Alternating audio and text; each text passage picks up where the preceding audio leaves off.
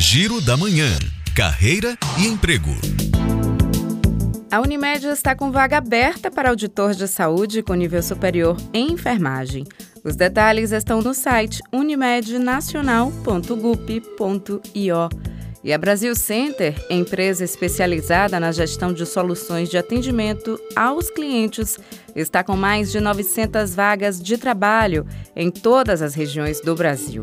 As oportunidades são para três áreas: consultores e promotores de vendas e operadores de call center.